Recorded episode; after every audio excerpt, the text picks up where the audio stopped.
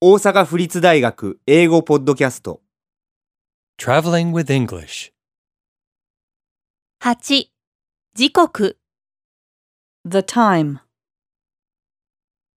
Excuse me, madam. Do you have the time? It's 8:20 a.m. Thank you. You're welcome.